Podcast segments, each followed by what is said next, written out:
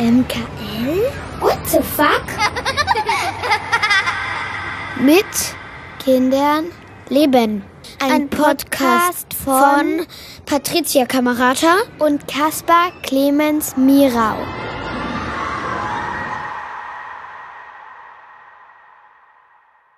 Hallo und willkommen zur Folge 9 der dritten Staffel von MKL. Hier sind Patricia. Hallo. Und ich, Kaspar. Hallo. Wir wollen heute mit euch über Freizeitaktivitäten reden. Also vor allen Dingen über Freizeitaktivitäten von unseren Kindern und wie wir das so machen, weil das ja ein großes Thema ist.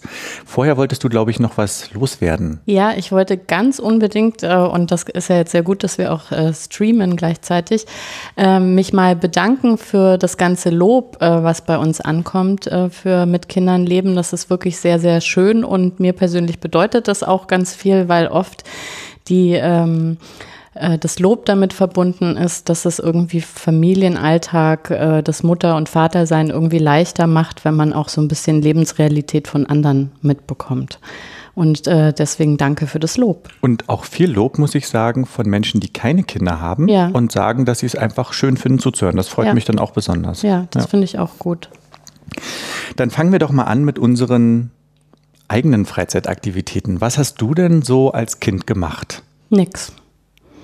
Also ich habe äh, ähm, ich tatsächlich mich einfach hauptsächlich selber beschäftigt. Ähm, es gab ja bei uns keinen Hort nach der Schule. Ähm, ich bin dann einfach immer nach Hause gegangen, ähm, habe dann Hausaufgaben gemacht und ja, irgendwie halt gespielt. Aber es gab ja, ich habe nie irgendeinen Sport gemacht oder äh, irgendwas Organisiertes so in dem Sinne. Du hast Geschwister, ne? Ich habe äh, Geschwister, aber meine Schwester ist sehr viel jünger als ich, äh, so dass wir da quasi keine Schnittmengen hatten. Und ähm, es äh, klingt immer ein bisschen schlimm. Äh, mit wem ich sehr viel gemacht habe, während ich rede, fällt mir das ein, ist unser Hund. Also ich bin ja ähm, ländlich groß geworden und äh, viel Freizeitaktivität war einfach wirklich sich den Hund zu nehmen und äh, lustig über die Felder zu laufen. Und weil ich ja auch sehr lebhafte Fantasie hatte, hatte ich dann auch immer das Gefühl, ich erlebe ständig was. Und ähm, das sind ganz große, weite Ausflüge jeden Tag, die ich mache, wo ich irgendwie tolle Sachen entdecke und Abenteuer und so. Und äh, das war so eigentlich meine komplette Kindheit. Ich habe irgendwann hat mir jemand gesagt, dass es eine Bibliothek bei uns im Ort gab. Das war auch noch mal äh, so ein einschneidendes Erlebnis. Äh, da hat man ja noch diese Hefte gehabt, ne, wo man eingetragen hat diese Bücher. Und ich kann mich wirklich noch erinnern, wie stolz ich auch war, wie das erste Buch voll war mit den Eintragungen. Und ich bin aber irgendwann auch an einen Punkt gekommen, wo ich alle Bücher äh, gelesen hatte, die es in der Jugendabteilung gab. Ähm, und dann war ich relativ alt, also schon äh, Gymnasiumzeit, wo ich dann erst erfahren habe, äh, weil ich ja in Nürnberg ins Gymnasium gegangen bin, dass es da auch Bibliotheken gibt. In Nürnberg? Und da war ich so geflasht, also von der Vorstellung und wie ich dann da hingegangen bin. Ich weiß gar nicht, irgendwie, wie hieß sie? Irgendwas mit einem Insekt, Biene, irgendwas, hm, Nest. Ähm, dann stand ich in diesem Vorraum, wo so Schilder waren in die einzelnen Abteilungen und jede Abteilung war so groß wie die komplette Stadtbibliothek äh, da in unserer großen Kla Kreisstadt immerhin, ja. Ähm, also ja, aber ich habe ähm, sonst gar nichts weiter gemacht. Also meine Eltern haben mich nirgendwo angemeldet. Aber das ist ja dann auch schwierig gewesen bei dir, wenn du aus einer großen, also bei dir ist es ja nicht so wie in einer Großstadt, dass es äh, irgendwie hunderte von Freizeitangeboten und Musikinstrumente und oh, sowas gibt. Also es gab schon was. Also meine Mitschülerinnen und Schüler haben schon, also auf jeden Fall alle haben Sport gemacht. Das war auch sehr üblich, ein Musikinstrument äh, zu lernen. Ähm, und äh, ich kann mich auch erinnern, dass manche auch ganz abgefahrene Musikinstrumente, also wir hatten zum Beispiel eine in der Klasse, die ganz, ganz toll Geige schon spielen konnte in der Grundschule. Ähm, also da, da gab es schon Angebote und äh, es war ja quasi 80er Jahre Westdeutschland. Äh, dafür waren die Mütter ja da, ne? Also die äh, haben ja nicht gearbeitet. Ähm, äh, war ja tatsächlich bei vielen so ähm, um sich eben um die Kinder zu kümmern. Und dazu hat, glaube ich, schon auch gehört, ähm, die Kinder dann äh, am Nachmittag von A nach B zu fahren. Aber weil du schon sagst, also Berlin war anscheinend irgendwie das Angebot größer. Wie war es bei dir? Also ich komme ja aus Ostberlin. ich glaube, das spielt sogar nochmal eine Rolle bei den, bei den Freizeitgestaltungen, weil das in der DDR sehr üblich war, dass man nichts bezahlt hat für Dinge. Also das war ja viel vom, vom Staat gefördert. Aber ich habe mal aufgeschrieben, was ich alles gemacht habe. Ich glaube, das erste, was ich gemacht habe, war, ich bin ins Ballett gegangen im Friedrichstadtpalast. Ein halbes Jahr in die Kindergruppe, bis man mir gesagt, also ich war wirklich nicht sehr gut. Ich konnte kein Rad schlagen und so. Und das war richtig mit so, jemand sitzt am Klavier und spielt und alle müssen. Aber Ballett und Radschlagen ist das? Ja, ja? Das, ja du musst das ja so. Ja eher so wie Turnen. Ja, ich glaube, das ist am Anfang auch eher noch mm. ein bisschen Turnen gewesen. Und man hat mir gesagt, ich solle lieber zum ähm, Ringen gehen. Das wäre vielleicht geeignet. okay. ähm, dann ähm, habe ich Cello gespielt ein halbes Jahr auf Wunsch meiner Mutter, die das so schön fand, die Vorstellung, dass ich Cello spiele, weil das, ja, das sieht so schön aus. Das fände ich auch schön, wenn du das mal durchgehalten hättest. Ich habe so und da, da, war ich sechs, war der, der jüngste Musikschüler an der Musikschule und ich habe so schief gespielt, dass sie mir nach einem halben Jahr, da gab es immer Prüfungen in der DDR-Musikschule, mich gebeten haben aufzuhören, weil Summ, Summ, Summ war nicht erträglich und haben mich aber gefragt, was ich, ob ich was anderes spielen würde, weil ich sah wohl irgendwie niedlich aus und sie wollten mich gerne da behalten. Und dann ähm, habe ich gesagt, dass mein Papa, der ja damals schon ähm, geflüchtet war nach Westdeutschland, äh, eins, was ich von ihm wusste, ist, dass er Schlagzeuger ist. Und ich gesagt, mein Papa ist Schlagzeuger und ähm, sagt, ja, Schlagzeug da spielt man ja keine Höhenunterschiede. Äh, ich soll Schlagzeug spielen, das habe ich drei Jahre gemacht. Ich muss jetzt noch kurz die Geschichte erzählen. Das war sehr müßig, weil ich immer auf der kleinen Trommel gespielt habe.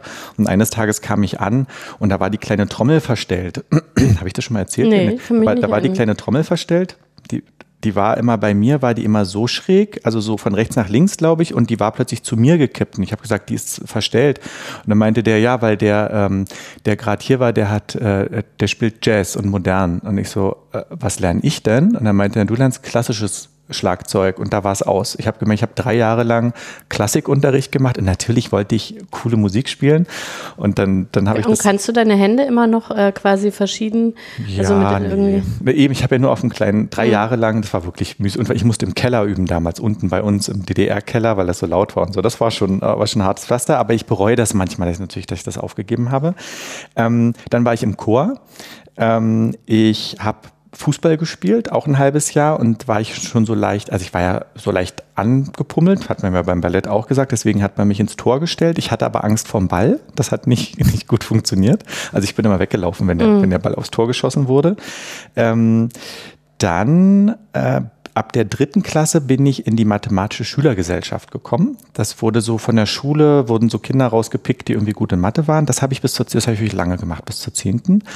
Ähm, Programmieren im, ähm, äh, Programmieren im Pionierheim, das jetzt eine Waldorfschule ist mittlerweile. Ähm, das war auch sehr prägend und sehr viel in Bibliotheken, als du das eben gesagt hast. Mhm. Und was mir aufgefallen ist, ich bin da eigentlich überall alleine hingegangen. Ähm, das ist mir jetzt so aufgefallen, so im, im, Diskurs mit heute, wie ist das mit Kindern bringen. Also ich hatte einen extrem großen Bewegungsradius in Berlin, weil das war schon mittig und so, aber das waren schon teilweise mehrere Kilometer, die man dann mit so öffentlichen, Fahrrad oder ja. öffentliche mhm. und so und aber auch Laufen viel. Also Laufen war damals ja auch normal. Wir haben uns ja letztens so Fotos zugeschickt, so ein bisschen gegenseitig aus der Zeit.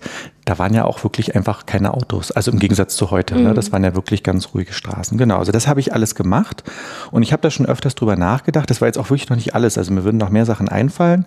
Ähm, meine Mutter hat manche Sachen mir nahegelegt, die zu machen, weil die irgendwie niedlich sind, aber sie hat auch immer akzeptiert, wenn ich gesagt habe, ich will das nicht oder ich kann das nicht.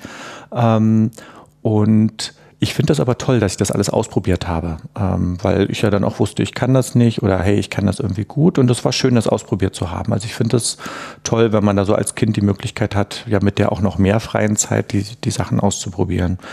Genau das war so, so meine Malen. Ich habe auch im Sophienen-Club, das war doch so ein berühmter Club später, da habe ich Malen ge gehabt, ein halbes Jahr. Siehst du, das habe ich ähm, später gemacht, aber ähm, da, wo, wo ich quasi mich selber schon gut äh, bewegen konnte, habe ich meinen Malkurs gemacht. Mhm, das stimmt, das fand ich auch gut. Ja, das war das so bei mir. Also das so von zum Thema, ich meine, also Freizeitaktivitäten im Sinne von so geplanten Freizeitaktivitäten. Ansonsten war ich eigentlich draußen die ganze Zeit, aber da haben wir schon mal drüber gesprochen in dieser Folge, wo es so um, um frei, sich frei bewegen mhm. geht. Genau, also das waren so, so meine Sachen. Und wie ist das jetzt heute bei euch? Ähm, Also es ist derzeit so, dass die Kinder nur Dinge machen, die sie selber machen können. Also ich habe ähm, ganz am Anfang im Kindergarten gab es auch noch quasi kindergartennahe Freizeitangebote, ähm, wo die Kinder dann entweder da geblieben sind oder es war wirklich in der Nähe. Ähm, da habe ich die Kinder auch noch hingebracht und habe das irgendwie organisatorisch einfach geschafft noch, weil äh, es war eh klar, dass man sich so takten muss anhand der Schließzeit des Kindergartens, dass man halt nicht ewig lang arbeiten kann und dann kann man ein Kind ja auch noch quasi woanders hinbringen. Ähm, und äh, in der Schule gibt es ja auch unterschiedliche AGs in der, in, in, in der Freizeit, die die Kinder aber jetzt nicht unbedingt so ansprechen die ich auch sagen muss, die teilweise wirklich sehr, sehr merkwürdig sind. Also ähm, sowas Banales wie Fußball, das hat also alle meine Kinder interessiert. Ähm, äh, da wurde gesagt, nee, Mädchen nehmen wir nicht, weil äh, wir haben keine weibliche Trainerin, ähm, was äh, totaler Unsinn auch in dem Alter ist. Ja. Ähm, und ich habe da versucht, auch in, mal in Dialog zu treten mit dem Verein, ähm, aber bin da quasi einfach ignoriert worden.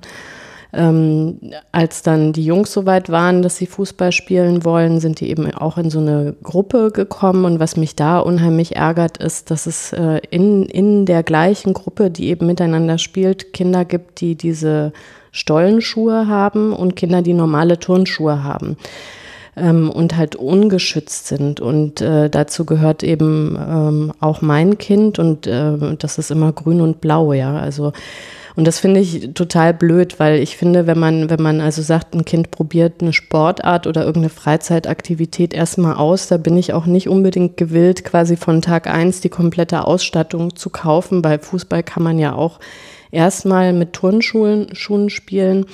Äh, und wenn man dann äh, sieht, irgendwie nach, sagen wir mal, weiß ich nicht, zwei, drei Monaten, das macht wirklich Spaß und man will sich da irgendwie auch regelmäßig und anders nochmal engagieren, dann bin ich auch bereit, natürlich die komplette Ausstattung irgendwie zu kaufen, aber nicht eben ganz am Anfang. Und für solche Anfängergruppen finde ich, ist es total unangemessen, das so äh, zu mischen. Und ja, also und äh, genau, und bei Sport, wie gesagt, äh, war es auch immer so das Gebot, äh, da müssen die dann irgendwie selber hin. Ähm, ein Kind bei uns macht schon seit dem Kindergarten Capoeira. Äh, und das ist wirklich eine richtig, richtig tolle Sportart, die ich echt empfehlen kann, weil das ein ganz ausgeglichenes Verhältnis Mädchen und Jungs. Das hat so einen ganz starken, ähm, also eben nicht der Hauptfokus ist eben nicht auf dieses, was man kennt, dieses akrobatisch-sportliche, sondern der ist auf die Gemeinschaft, also auf das Gemeinschaftserlebnis, auf äh, die Gruppe, auf das Miteinander.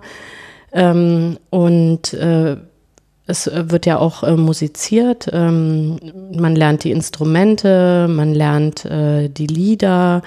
Und es gibt ganz viele Events, wo wirklich auch so zusammen was gemacht wird einfach. Äh, und am Ende gibt es ja immer diese Roda, also dieses im Kreis stehen, dann kommen immer zwei Kinder rein und äh, sozusagen kämpfen miteinander. Also es ist, ein, ist echt ein Sport, der mich immer wieder total begeistert, den wirklich Kinder schon sehr früh anfangen können und den man quasi lebenslang auch machen kann.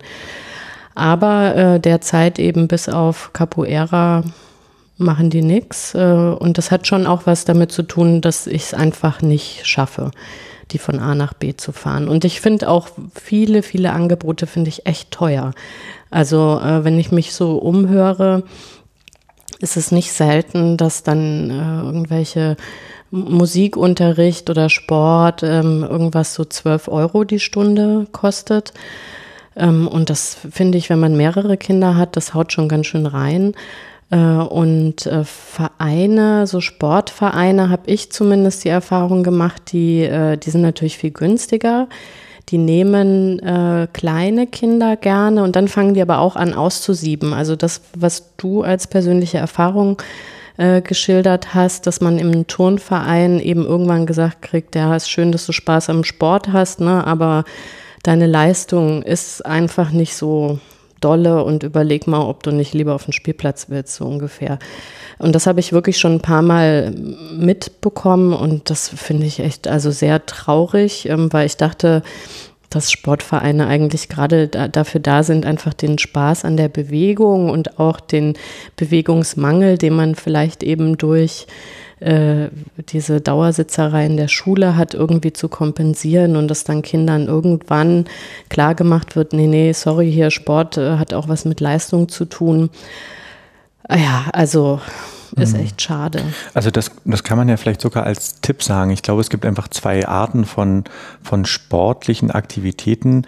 Ähm, es gibt einfach Sportvereine, die wirklich ein strategisches Interesse daran haben. Das nennen die ja dann auch Jugendarbeit und machen das ja auch wirklich, das ist dann Talentförderung. Also die versuchen da wirklich Talente zu finden.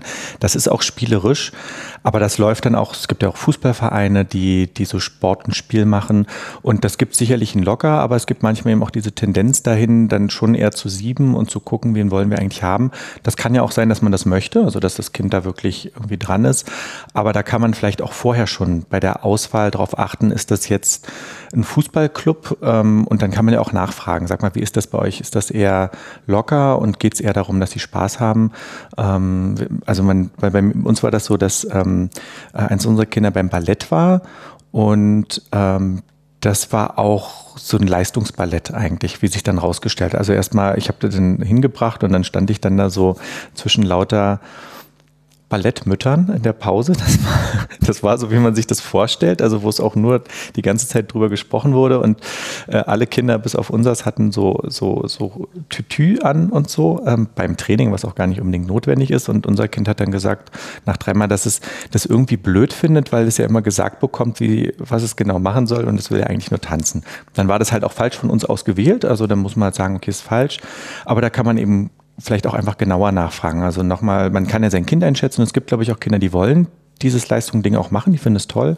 Und andere wollen eben einfach Sport machen. Ne? Die wollen irgendwie Fußball spielen und Spaß haben dabei.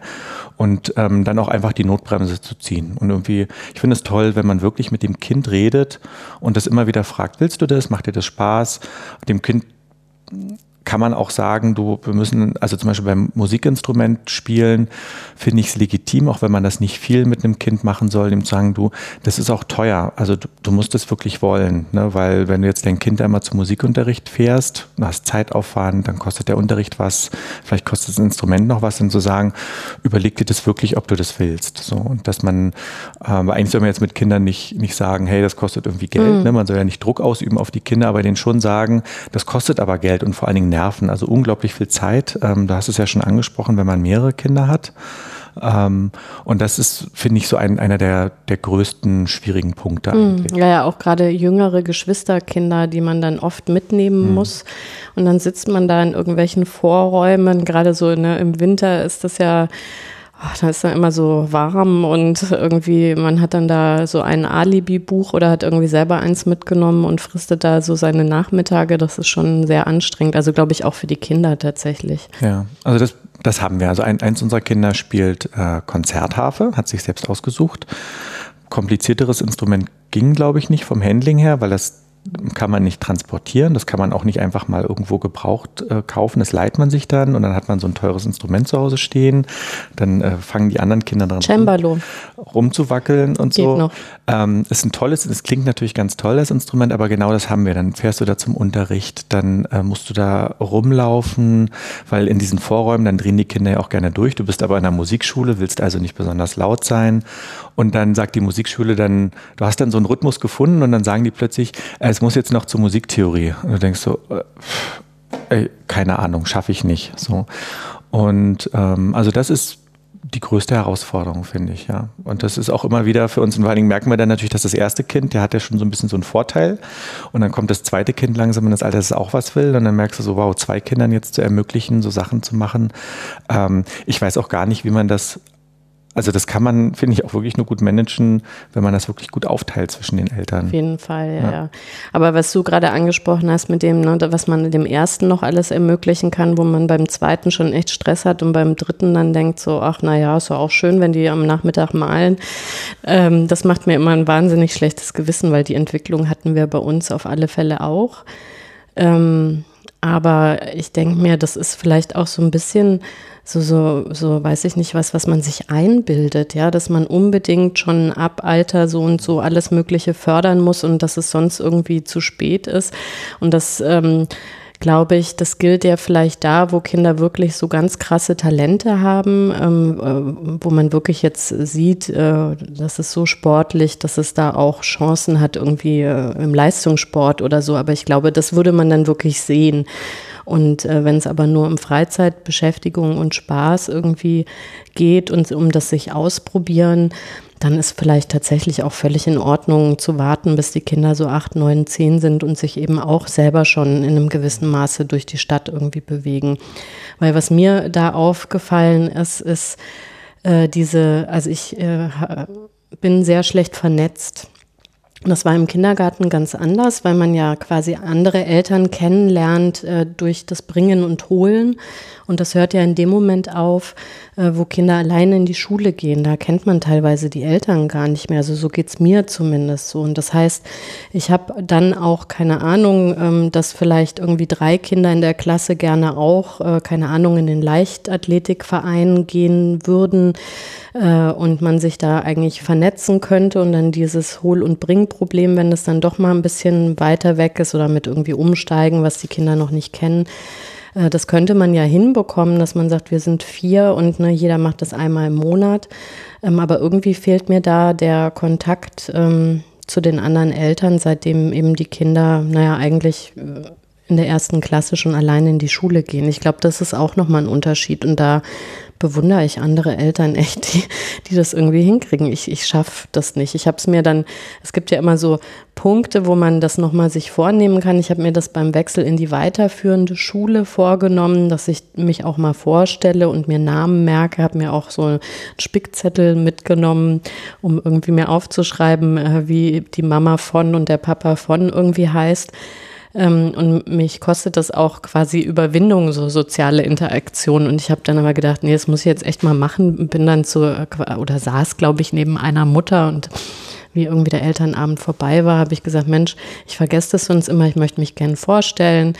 Äh, ich bin die Mutter von und heiße so und so und wie sie denn heißt. Dann hat sie mir ihren Namen gesagt, dann hat sie mir aber also wirklich ins Gesicht so gesagt, so, du aber ganz ehrlich, ich erkenne dich morgen schon nicht mehr auf der oh, Straße oh, und ich habe auch nicht vor, auf andere Elternabende noch zu gehen. und dann war das so, oh mein Gott, mein erster Versuch, irgendeinen Kontakt und auch mal irgendwie mich zu vernetzen, war halt so. Aber ich finde sie jetzt, jetzt schon sympathisch. Ja, das hatte schon auch was Sympathisches, das so ehrlich zu sagen, aber ich habe mir im Nachhinein, das hat mich wirklich verletzt, so in dieser Klarheit. Äh, man hätte es ja irgendwie so ein bisschen sagen können, du, es ist jetzt schön, dass du dich vorstellst, ich bin ganz schlecht mit Namen oder so, aber quasi, ne, wie das so rüberkam, war so, du bist total irrelevant, du bist ein weißes Blatt, bitte einfach hm. weiter, ja. Also ich, äh, das ist echt was, wo ich einfach, ich krieg's nicht äh, auf die Reihe, mich irgendwie mit anderen Eltern zu vernetzen, um, um da auch halt sozusagen äh, Freizeitaktivitäten für die Kinder irgendwie besser zu organisieren. Mhm.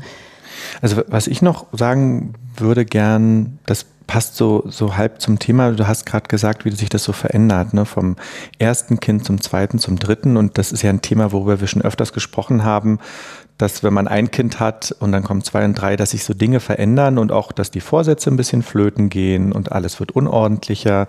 Ähm, und es gibt zurzeit ähm, eine berechtigte Diskussion im Rahmen der Umweltschutzdebatte, ich muss jetzt kurz sozusagen mal kurz wegschlenken, ähm, wie das eigentlich ist mit dem Umweltschutz und Kinderkriegen. Und dass Kinderkriegen und äh, dass das ja eigentlich auch umweltschädlich ist. So, ich weiß nicht, ob du diese Diskussion mhm. mitbekommen hast. das ist rein auf einer statistischen Betrachtung wahrscheinlich richtig. Da gibt es auch verschiedene Sachen. Aber nehmen wir mal das Argument für richtig. Was ich gerne noch dazu sagen würde, ähm, als jemand, der mehrere Kinder hat, dass ich es persönlich ähm, wichtig finde, dass es Menschen gibt, die mehrere Kinder haben, weil mehrere Kinder, wie wir hier ja auch immer wieder berichten, ganz anders aufwachsen als Kinder, die alleine sind. Weil Einzelkinder zum Beispiel oft die Chancen haben, besser gefördert zu werden, weil man sich viel mehr um sie kümmert. Während aber, glaube ich, Kinder, die zu zweit und zu dritt aufwachsen, ähm, mit anderen Konflikten aufwachsen oder zum Beispiel sich mehr alleine zu Hause beschäftigen müssen und das ja für die spätere Gesellschaft auch andere Menschen macht, also die nachher dann auch anders agieren und ich das schön finde, wenn das durchmischt ist. Das heißt sozusagen, das, das ist so ein Argument in diese, diese Diskussion wird noch lange laufen, äh, weil gerade diese Umweltschutzdebatte so stark ist. Ähm, aber das halte ich für relevant. Und was ich mir nicht wünsche, ist, dass wir da hinkommen und sagen, also nur ein Kind ist in Ordnung. So, so generell. Das ist so. Ja, das ist ja sowieso, also äh, du siehst mich entsetzt, ja, aber ich habe jetzt gerade überlegt, ob es schon so Rechnungen gibt, irgendwie wie viel ein iPhone im Vergleich zu einem Kind ja, quasi in diese Umweltbilanz und äh, quasi, ob es dann irgendwie so ein Kontingent gibt ähm, und das, wie man das gewichtet. Das wird schon sehr, sehr Hast du es nicht, nicht vernommen? Nee, ähm, ich bin sehr gut darin, Sachen, die mich aufregen, an mir vorbeiziehen okay, bitte schön. Ich habe gerne mit, mitgebracht. ich habe schon wieder vergessen. Okay. Ähm, nee, aber das wollte ich nochmal so, so generell auch sagen, und das äh, hängt jetzt auch gar nicht so sehr nur mit, der, mit dieser Umweltschutzdebatte zusammen, dass ich bei allem Stress und bei all dem, was du ja auch sagst, ähm, dann hat man ein schlechtes Gewissen, weil das dritte Kind plötzlich nur zu Hause sitzt und spielt. Ähm, ich glaube, das ist wirklich gut auch dieses, was wir auch manchmal als Verwahrlosung bezeichnen, mhm. sozusagen. Ähm, das ist auch toll. Also es bringt halt wirklich Menschen äh, zu ganz anderen Situationen und dann sind die auch später ganz anders, haben andere Kreativität, äh, können anders vielleicht auch Dinge managen, weil sie vielleicht auch jüngere Geschwister haben und das finde ich irgendwie toll. Ich, also ich finde auch, also wenn, wenn man da vernünftig irgendwie drüber nachdenkt, aber trotzdem gibt es ja immer so ein bisschen so ein nagendes, schlechtes mhm. Gewissen, weil man allen Kindern genau dasselbe irgendwie bieten möchte und ähm, wir haben das in ganz vielen anderen Sachen auch, also das Thema Strenge ne, und Konsequenz und so, wenn ich da denke, was wir mit dem ersten Kind alle alles für Ideen hatten, ja, ähm, ja, und dann hattest du ja dieses schöne Wort Gesignation beim dritten irgendwie. Also das findet einfach statt, aber äh, ich glaube auch nicht, äh, wenn ich näher drüber nachdenke, dass das jetzt irgendwie Schäden äh, bei den Kindern macht. Und abgesehen davon, äh, weil du das eben auch gesagt hattest in Bezug auf deine Kindheit, nur dieses Stichwort freie, äh, frei verfügbare Freizeit. Mhm. Das ist ja was, was äh, unsere Kinder zum Teil auch gar nicht haben. Ne? Also man ist ja so durch Ganztagsschulen und Berufstätigkeit und der Alltag ist so krass getaktet, dass, dass diese, diese Stellen, wo Kinder wirklich nicht, also wo sie einfach selber über ihre Zeit verfügen können, sind ja wirklich sehr knapp ähm, so dass es schon wieder auch was Kostbares ist, wenn, sie selber bestimmen können, was sie an einem Nachmittag machen. Und wir haben eben ein Kind, was wirklich ganz stark ähm, darauf besteht, ähm, über diese Zeiten selber entscheiden zu können. Und wir profitieren dann auf der anderen Seite sehr davon, dass wir eine räumliche Nähe zur Schule haben. Das haben wir in der Folge über Schule bestimmt auch schon mal angesprochen, ähm, weil das natürlich bedeutet, dass ein Kind auch frei agieren kann. Also dieses äh, am Nachmittag noch mal eine Stunde irgendwo hingehen, das ist mir erst jetzt so nach und nach klar geworden, weil man so stark immer plant, dass man irgendwie denkt, ach komm, eine Stunde, ne, da, dafür planst du erst gar nicht los.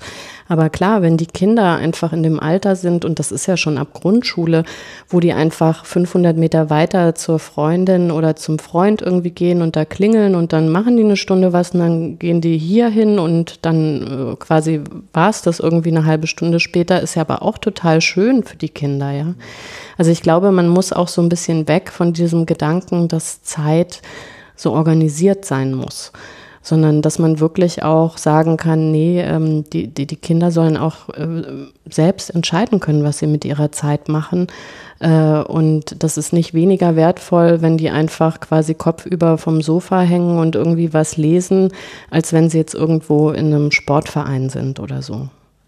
Ja. Ja, also ich sehe das auch so, dass das wirklich sehr, sehr durchgetaktet ist. Ich merke das auch und das ist eben sehr, sehr stressig mit diesen Freizeitaktivitäten. Wir versuchen halt die Kinderwünsche zu berücksichtigen, so gut es geht. Wenn die dann sagen, sie wollen jetzt das Instrument ausprobieren, dann zu gucken ähm, und aber eben auch aufzuhören, wenn sie es nicht mehr wollen. Das finde ich eben, eben auch sehr wichtig. Wir sind jetzt schon bald bei unserer Buchbesprechung. Willst du noch was dazu sagen zu dem Thema vorher? Äh, zur Freizeit, ja. Und zwar, ähm, dass äh, den Luxus, den man ja in Städten oft hat, ist, dass es ganz viele ähm, Freizeit, äh, offene Freizeitangebote gibt.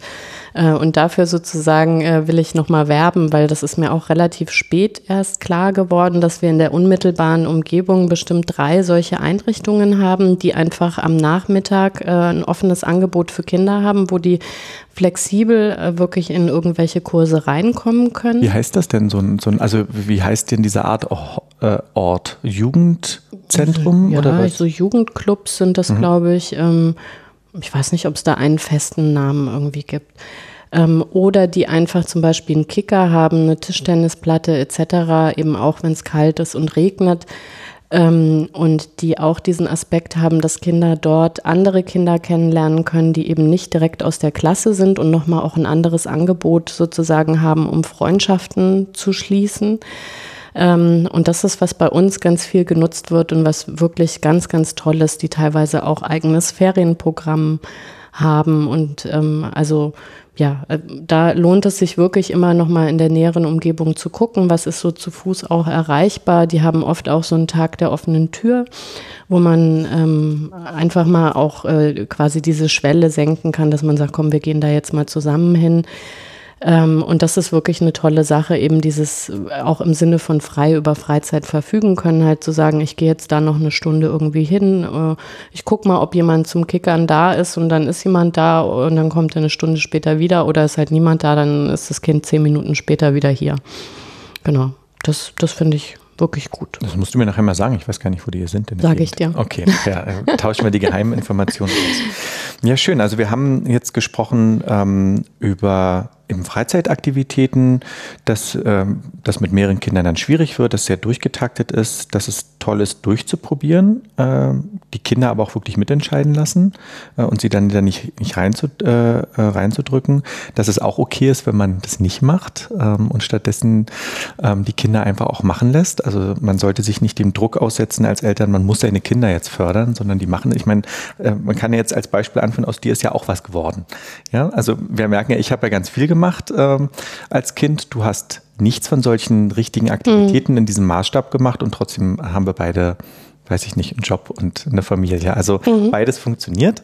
Ähm, ich habe mich nur geärgert, ich weiß nicht, ich hatte mit meiner Mutter das Gespräch, ich hätte so gern Klavier gespielt. Und weil das so logisch ist mit den Tasten. Und ich habe ihr das einfach nicht gesagt. Und ich habe ihr das letztens gesagt und sie so, oh Gott, Kind, warum hast du mir das nicht gesagt? Ne? Aber das sind alles, das musst ja alles auch in dein Bullet Journal schreiben, weil du wirst ja dich irgendwann so in 15 Jahren einfach so schlimm langweilen, wenn die Kinder nicht mehr an deiner Gesellschaft interessiert sind, dann lernst du als Erwachsener noch Klavier. Ja, so. Dann ähm, kommen wir zu unserem Buch der Folge, nicht der Woche, der ja. Folge. Ich bin sehr gespannt. Ähm, ich empfehle was, äh, was ich wieder nicht selbst gelesen habe, sondern ein Kind äh, bei uns gelesen hat und das äh, sehr gut fand. Und zwar ist das die Legende von Greg von Chris Rylander. Das ist der erste Teil einer Trilogie. Ähm, und äh, das handelt ähm, von einem, äh, also es wird beschrieben als etwas verfressenen kleinen Jungen, der ähm, entdeckt, dass er selber Zwerg ist. Und ähm, sein Vater wird entführt und ähm, quasi durch dieses große Ereignis deckt sich dann das Ganze auf, eben dass er Zwerg ist, sein Vater natürlich auch ähm, und dass sein bester Freund ein Elf ist, was äh, insofern ein Problem ist, als dass es also quasi eine seit Jahrhunderten bestehende Feindschaft zwischen Elfen und Zwergen gibt. Ähm, und so entspannt sich sozusagen die ganze Geschichte und ähm, mein Kind hat gesagt, das war total spannend. Das ist ein relativ dickes Buch, 400 Seiten, auch eher so eben für Kinder, die schon sehr lesesicher sind. Ich würde sagen so 10, 11, 12. Ähm, und es wird also heiß äh, ersehnt, äh, die nächsten zwei Teile. Greg Gibt es nicht auch die, diese andere Serie mit, mit diesem. Rex Tagebuch. Genau, das hat damit aber nichts hat gar nichts damit okay. zu tun. Genau, ich war jetzt erstaunt, weil du hattest letztens ja gesagt, dass, dass du kein großer Fan nee, von Rex Tagebuch bist. Genau, okay. ja, ja, nein, nein. Und, äh, Greg, wie wird das geschrieben? Auch G-R-E-G? -E ich würde jetzt mal sagen, ja. Okay, wenn nicht, äh, steht in den Shownotes genau. die, die, richtige, die richtige Variante. Ja, schön, dann ähm, sind wir am Ende der neunten Folge. Ich glaube, wir können schon das Thema der Folge 10 geben. Ja. Wie würdest du das äh, betiteln? Fails. Fails, genau. In der Folge 10, das ist ja das Staffelfinale, wollen wir drüber reden, was wir alles so falsch gemacht haben Ja. als Eltern. Ich habe gar nichts in meiner Trello-Liste übrigens. Ich habe mir, ich habe mir, äh, ich habe Notizen gemacht. Ja, ich, gut, du machst alles richtig und ich, äh, ich gebe dann meine Notizen. Also da freue ich mich schon sehr drauf. Ähm, ihr werdet dann mitbekommen, wenn wir es veröffentlichen. Wir sind ein bisschen aus dem Zeitplan gekommen. Äh, Das hat niemand gemerkt, Das hat das niemand darfst gemerkt? du nicht sagen. Ah, doch, sich ich keiner glaub, beschwert. Ich glaube, die merken das, aber die sagen dann nichts, weil die so nett sind. Okay. Okay, wir sind total im Zeitplan und bald kommt dann Folge 10, nachdem ihr diese gehört habt. Sehr Bis gut. dann. Bis dann. Ciao. Tschüss. Das war's. Mit Kindern leben der Elternpodcast. Alles weitere auf mkl.wtf. Dankeschön und tschüss. Bis zum nächsten Mal. Mit Kindern leben.